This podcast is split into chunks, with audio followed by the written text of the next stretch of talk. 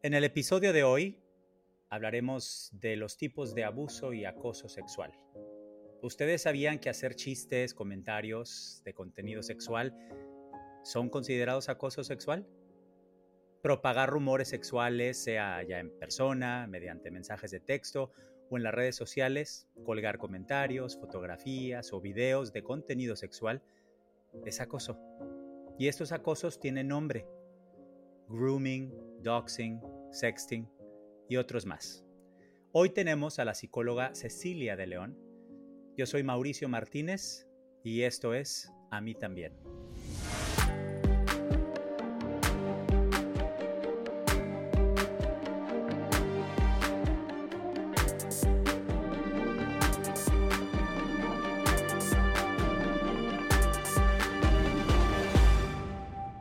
Bueno, como les decía, hoy tengo el honor de contar como invitada con la psicóloga Cecilia de León. Ella es especialista en intervención y prevención del maltrato infantil. Les voy a leer su semblanza para que nos demos cuenta todos de quién, con quién estamos hablando.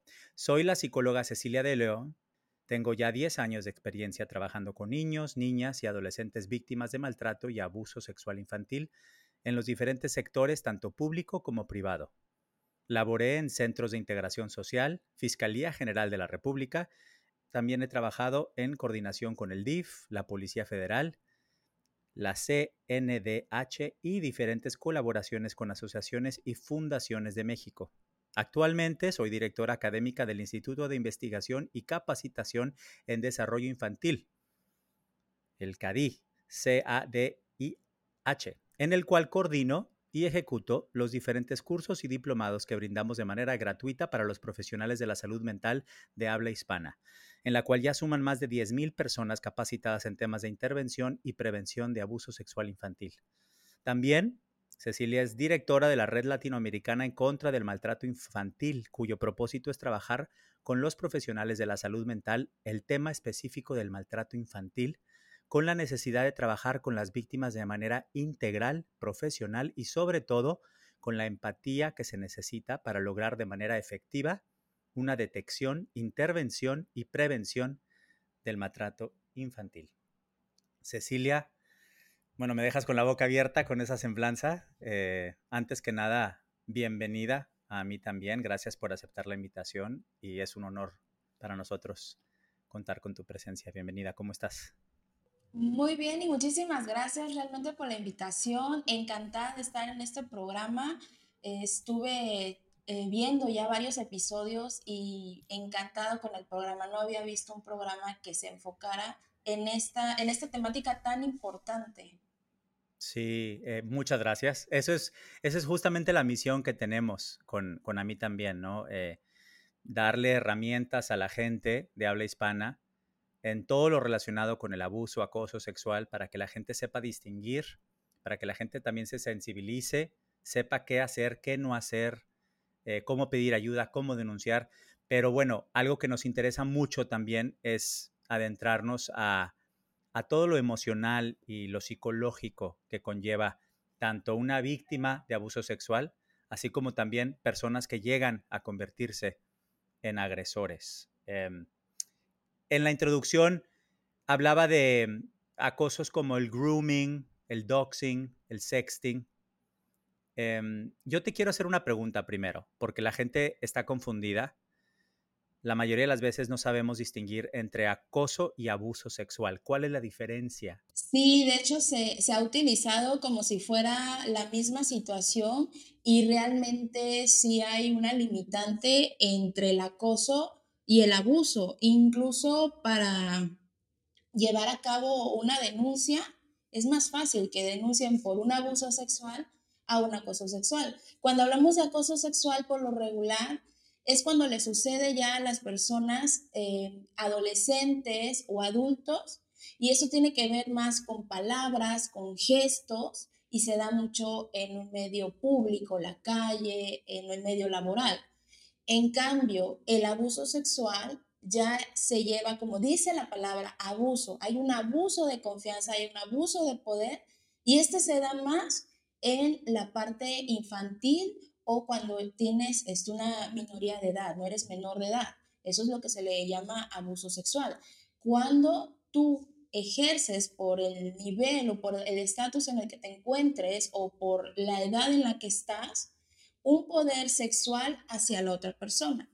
Cabe destacar que aunque sea abuso sexual, no estamos hablando también de una parte este, física. También el abuso puede ser em, que expongas al niño a verte, expongas al niño a ver eh, pornografía, expongas al niño las caricias, ¿no? Porque también luego lo confunde. Ahora, estamos, la gente que se queja, ¿no? O que mm, eh, acusa a alguien más de haber recibido varios textos sexuales de un compañero, de un amigo. luego hay gente que, sobre todo en Latinoamérica, me ha tocado escuchar conversaciones de gente que dice, ay, estás exagerando, no es para tanto. Y yo les digo, oigan, no, no está bien recibir ese tipo de, de mensajes o imágenes porque eh, eso también es delito, ¿no? ¿Estamos exagerando la pregunta? O sea, yo sé que es, la respuesta es no, pero valga la redundancia, creo que hay que hacerla porque mucha gente hasta el día de hoy, y gente preparada, culta, educada, grande, ya de 40, 50 años todavía, hasta el día de hoy dice, ay hombre, no pasó nada, nomás te, te mandó un mensajito de texto eh, subido de tono.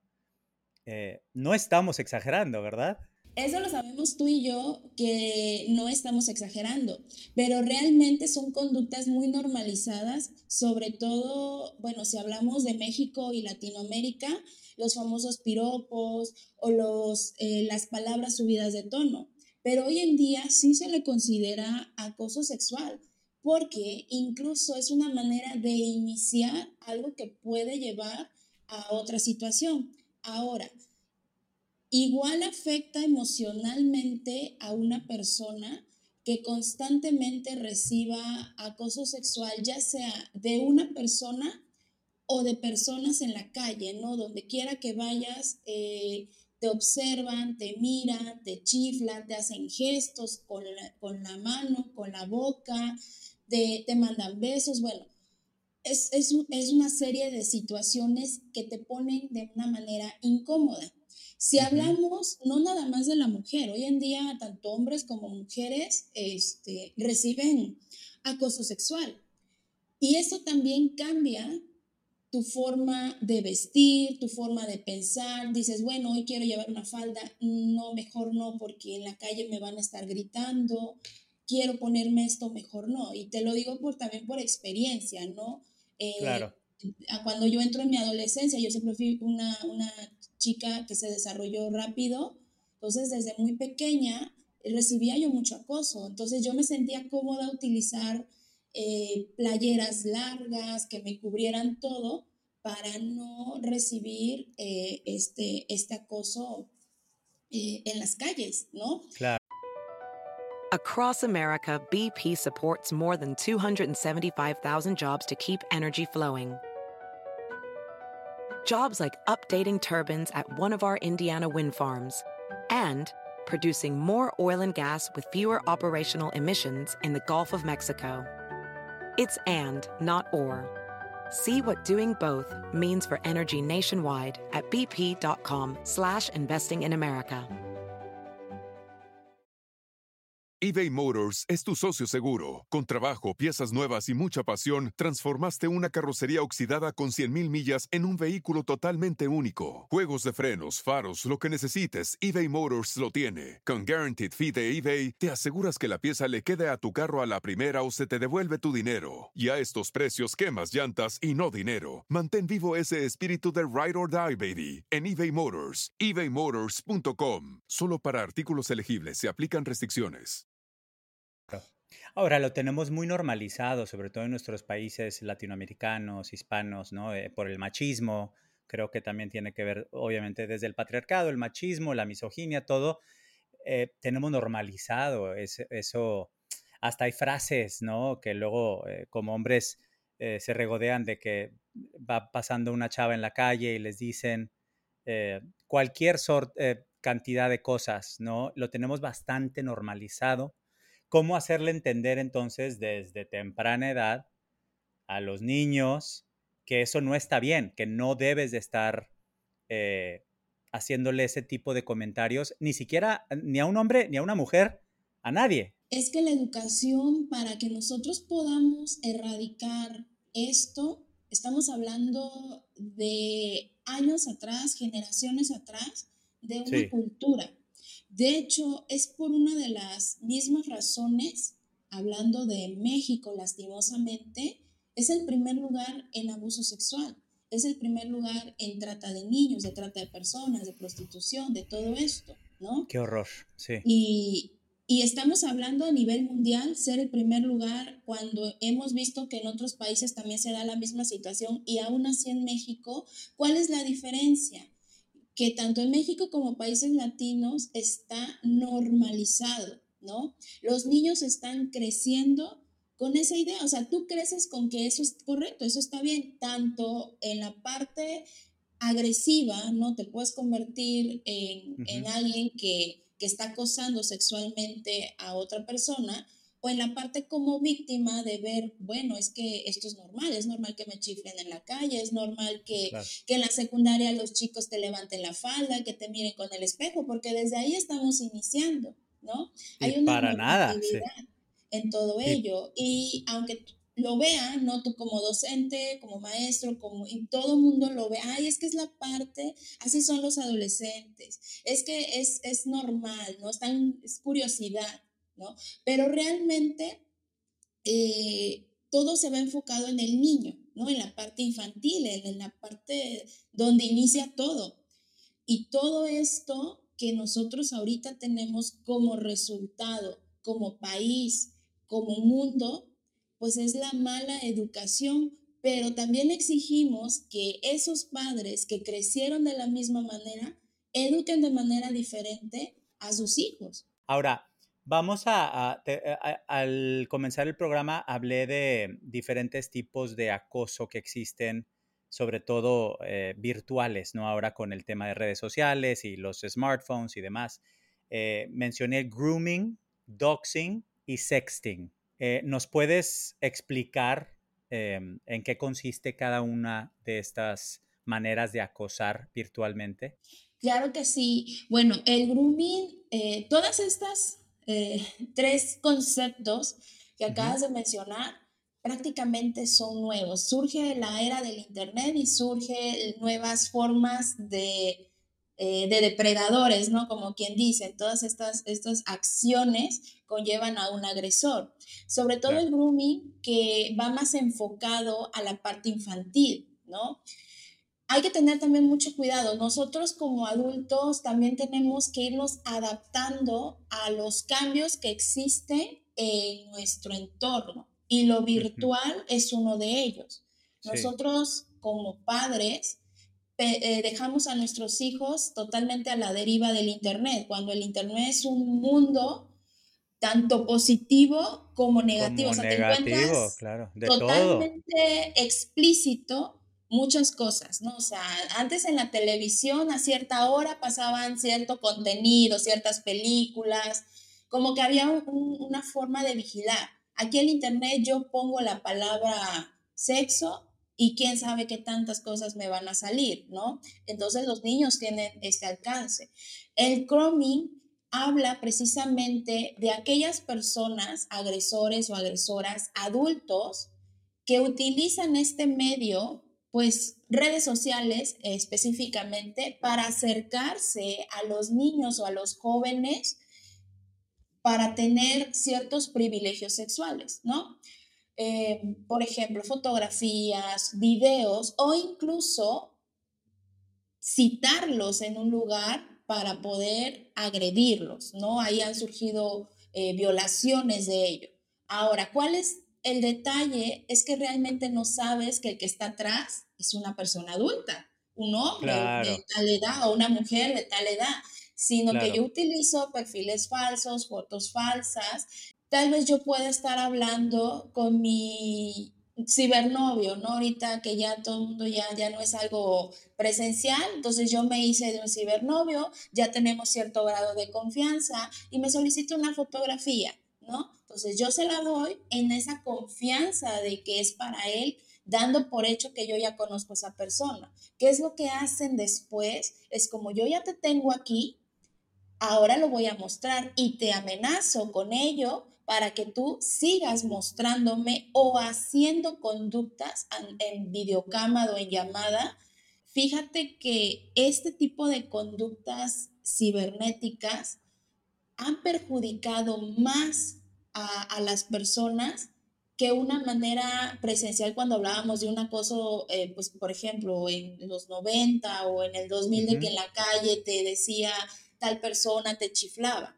Hoy en día el acoso este, el grooming, el doxing, el 60, han llegado a que las víctimas incluso cometan suicidio, porque ya no toleran, no aguantan el nivel de acoso.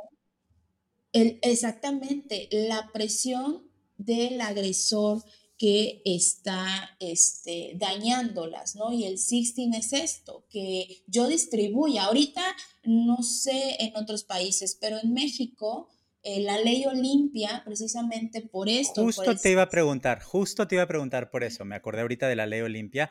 Eh, yo siendo actor, me acordé pues de algunos compañeros actores o compañeras actrices que, que de pronto sale un video, sale una foto de ellos en su intimidad o algo y y, sí me acuerdo em, de haber escuchado sobre la ley Olimpia y nos puedes explicar para quienes no sepan en qué consiste la ley Olimpia. BP added more than 70 billion dollars to the US economy in 2022. Investments like acquiring America's largest biogas producer, Archaea Energy, and starting up new infrastructure in the Gulf of Mexico. It's and, not or. See what doing both means for energy nationwide at bp.com slash investing in America.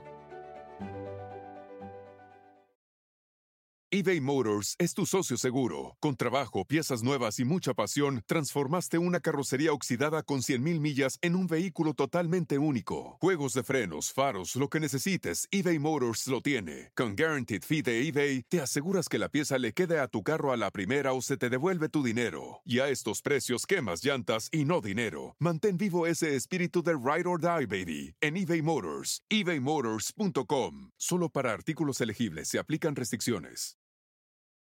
¿Qué es? Sí, claro que sí. Eh, Gracias. La ley Olimpia surge, pues como en todo, ¿no? Hasta que pasa algo y alguien se levanta en contra de eso y este, se regulan, ¿no? Se hacen leyes, ¿no? En contra. Lo, lo platicamos al inicio, ¿no? El acoso sexual por lo regular no se denuncia, o sea, no es algo que incluso en algunos países sea un delito. Oiga, es que tal persona me dijo esto, o sea, sí, no, no, no, es, no procede, ¿no? Bueno, si a veces el abuso sexual es un poco complicado que proceda, pero la ley Olimpia surge a raíz específicamente de, la, de hacer visible fotografías o videos tuyos sin tu consentimiento. O sea, incluso siendo tu esposo o tu novio, sí que tú digas, sí, es su esposo, sí, pero yo no le di permiso de que anduviera publicando tal video de nosotros o tu pareja. Porque eso también se daba mucho, que por ser tu pareja, dan por hecho que él tiene la autoridad de andar publicando tus fotografías. No, para este, nada, es material privado, claro. Pues mandas, ¿no? Y esto, lastimosamente, eh, dices, bueno, que son unas fotografías que las muestres, ¿no? Sí, pero eso va a dañar eh, tanto mi parte psicológica como todo lo que me rodea, ¿no? O sea, no es, es algo muy íntimo, o sea, la sexualidad es algo muy íntimo y esto ha afectado muchísimo eh, a la que lo está sufriendo o el que lo está sufriendo. Si alguien me está chantajeando con una fotografía, yo estoy pensando en que lo va a ver mi familia, lo va a ver eh, donde yo laboro, mis hijos, mi esposo, no, no sabemos. A mí siempre me da miedo, ¿no? Eh, sobre todo los chavos, repito mucho yo eso, porque pues si uno de adulto mete patas y, es y a veces es confiado de más, imagínate un chavo, una chava de 10, 12, 13, 14, y a mí esto del grooming cada vez lo escucho más y más y más y más, escucho esa palabra bastante. Ahora, pasemos al doxing. ¿Qué es el doxing? Sí, el doxing es una práctica eh, que busca publicar información privada en fin de intimidar o amenazar, humillar a las personas, ¿sí? Eh, obtener un beneficio. Todo, hablamos total, bueno, en este caso hablamos totalmente de algo sexual, ¿sí? Sí. Entonces, la, la parte del doxing es aquella, eh, aquella forma de hacer que tú hagas lo que yo quiero porque yo tengo algo tuyo que pues no quieres que los demás vean. Ah, gravísimo. ¿No es considerado un delito el doxing? Eh, pues actualmente, eh, de hecho, recibir amenazas o incluso recibir una persona eh, acoso, como estábamos hablando, que constantemente te llame, Tú puedes ir y levantar una denuncia, pero no, pues a esa persona no te la van a quitar de encima, porque yo te puedo decir, ¿sabes qué? Te voy a matar por lo que estás hablando. Bueno, van a decir, bueno, de lo que lo dice a lo que lo hace es diferente, ¿no? Entonces, aquí pareciera que te lo tienen que hacer para que ya se haga algo. Y en algunos casos sí pasa, ¿no? Entonces, este, es, es muy sensible. Y si te pasa algo, y vas a denunciar porque ya te pasó, te dicen, bueno, ¿y por qué no vino antes? es, como que ese juego, ¿no? típico, sí, típico, típico. Te ponen tanta traba que pareciera que te están incitando a mejor no denunciar, a quedarte callado y, a no hacer nada y a dejarte. En tu experiencia, em, que trabajas pues ya en el Instituto de Investigación y Capacitación en Desarrollo Infantil como directora académica, ¿qué es lo que más te ha impactado bueno, yo ya llevo trabajando 10 años con niños y adolescentes víctimas de abuso sexual, ¿sí? Mm. Y cada caso es impactante. De hecho, cuando yo inicié, yo desconocía, o sea, sí, sí mm, escuchas la palabra que los niños sufren abuso, ves en las películas, pero cuando ya lo ves tan real, cuando tienes enfrente, por ejemplo, un adolescente que durante toda su niñez sufrió violaciones por su padrastro, por su padre, y que la madre también, o sea, son situaciones en que yo digo, ¿en qué mundo vivo? Porque esta realidad no es la mía, ¿no? Entonces yo, yo siempre trato de, de compartirle, sobre todo a colegas con los cuales capacito en este tema, digo, yo sé que ustedes en algún momento tal vez no han visto esa realidad del mundo en el que estamos. Le digo, y lastimosamente, sobre todo cuando trabajaba con niños, que aparte de sufrir abuso sexual, había este, negligencia por parte de los padres, había maltrato mm. físico, o sea, había niños desnutridos, encadenados, una vez me tocó, eso fue en fiscalía, este, rescatar de un hogar niños encadenados, desnudos, desnutridos, con signos de tortura por sus padres. Eso creo que es lo que más te impacta, que, que las personas que deberían de resguardarte son las personas que te están provocando ese daño. Y como adolescente tuve adolescentes que tenían hijos de sus propios padres, de sus propios hermanos, y en la casa era permitido.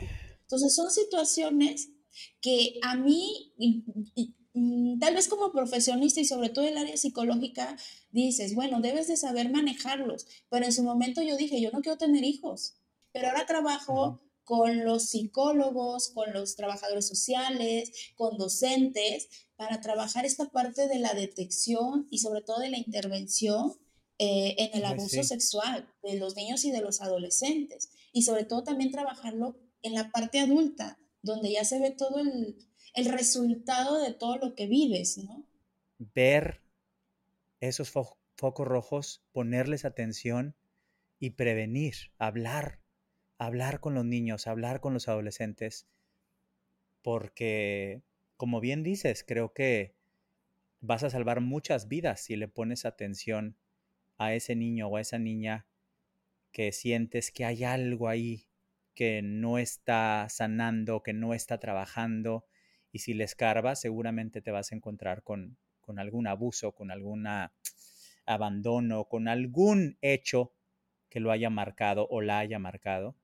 Pero como bien dices, hay que, hay que prevenir que esto suceda. Yo te agradezco de corazón, a nombre de muchísimas personas, te quiero agradecer la labor que haces porque es muy valiosa, es muy generosa, es muy loable, es muy importante además. Eh, ¿Cómo te podemos encontrar? Eh, das eh, a, lo mejor, no sé si das talleres, pláticas, cursos, terapia. ¿Cómo podemos dar contigo en redes sociales para que la gente que está escuchando se pueda comunicar contigo y, si les interesa este tema, que yo espero que les interese porque creo que es importantísimo y no hay que dejar de hablar de esto. ¿Cómo te podemos encontrar, Ceci? Claro que sí, me pueden encontrar tanto en Facebook como Instagram como psicóloga Ceci de León.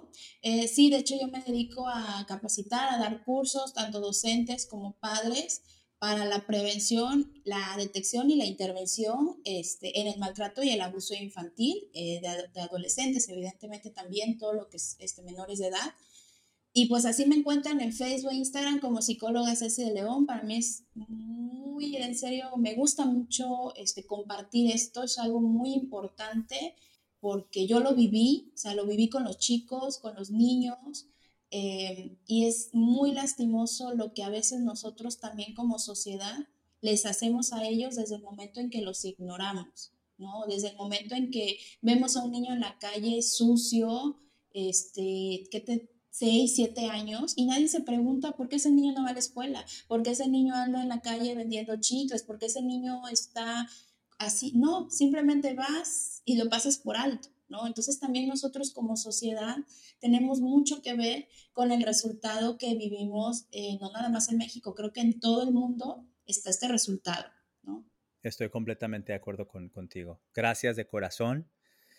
Y bueno, el micrófono de a mí también es tuyo cuando lo quieras. Es, es, este podcast es de todos. Te agradezco tu tiempo, tu generosidad.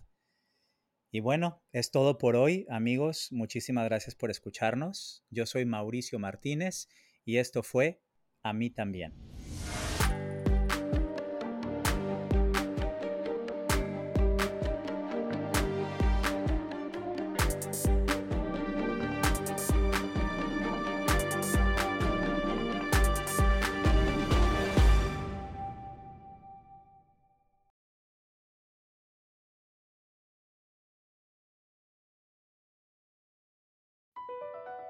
BP added more than $70 billion to the U.S. economy in 2022. Investments like acquiring America's largest biogas producer, Archaea Energy, and starting up new infrastructure in the Gulf of Mexico. It's and, not or. See what doing both means for energy nationwide at bp.com slash investing in America.